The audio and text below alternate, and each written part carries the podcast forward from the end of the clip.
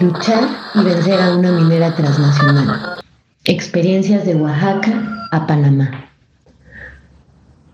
Los últimos meses del año 2023 estuvieron marcados por multitudinarias protestas del pueblo panameño contra la minera transnacional First Quantum Limited.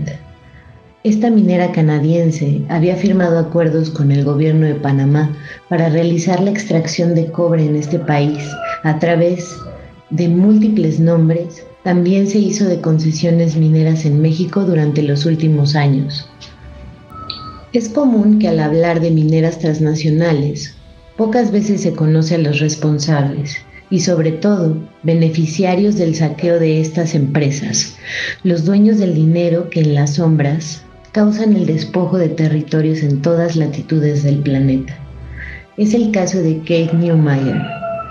La biografía de este personaje en medios especializados sobre minería señala, Kate Newmeyer es un empresario que fundó First Majestic Silver Corporation y First Mining Gold Corporation y que ha sido director de cinco empresas diferentes.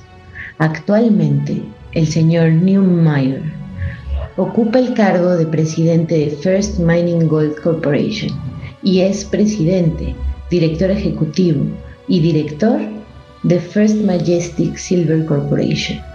También presidente y director ejecutivo de First Silver Reserve Inc., subsidiaria de First Majestic. También forma parte de la junta directiva de Clifton Star Resources Inc y Norma Beck Mining Resources. En su carrera anterior, ocupó el cargo de presidente fundador de First Quantum Minerals y presidente de First Majestic Resource Corporation. Diferentes nombres de empresas mineras que tienen como característica común compartir el nombre First son propiedad o están vinculadas a este saqueador canadiense. En México, durante el año 2011, se hizo resistencia contra su intención de ocupar tierras en el pueblo birrárica. Fue expulsado por la resistencia de las comunidades y el apoyo de diversos sectores en el país. El 20 de octubre de 2023, el gobierno de Panamá firmó la Ley 406 para beneficiar directamente a First Quantum Limited lo que desató el mayoritario descontento social del pueblo panameño, que no se quedó solamente en escribir mensajes en redes sociales o realizar un pronunciamiento por parte de organizaciones, sino que contundentemente salió a las calles activamente realizaron marchas, bloqueos carreteros, manifestaciones en varias ciudades, además de cerrar directamente los accesos a la empresa minera por carretera y un bloqueo de pequeñas embarcaciones organizado por pescadores en la costa para que un barco cargado con carbón para operaciones de la minera no pudiera atracar en el puerto. La respuesta del gobierno fue la represión que el pueblo panameño resistió en las calles. En este contexto, dos personas fallecieron, víctimas de los disparos de un civil de origen estadounidense. Aún con la represión, el gobierno de Panamá no pudo detener las protestas. La minera canadiense amenazó con demandas internacionales el pueblo de Panamá no renunció a su exigencia de expulsar a la minera, lo que fructificó en la suspensión de la Ley 406, siendo declarada anticonstitucional por la Corte Suprema de Justicia, lo que obligó al anuncio presidencial del cierre gradual de la mina. Un logro de las masivas movilizaciones con la participación radical del pueblo indígena Ngabe y miles de jóvenes. En territorio mexicano, First Mining Finance Corp en el año 2016 presumía tres proyectos mineros en el estado de Oaxaca. La empresa canadiense afirmaba poseer la propiedad La Chatao, afirmando que consta de 5.126 hectáreas con vetas de bonanza de oro de alta ley. La propiedad Geranio consta de seis concesiones que en conjunto cubren 540 hectáreas.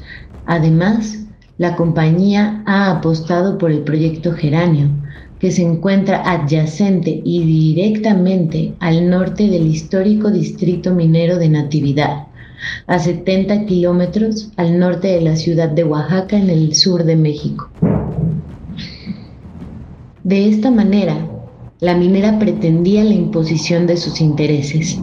Sin embargo, en la fase inicial de acercamiento, habitantes zapotecos rechazaron la intención de la compañía transnacional por saquear oro y plata.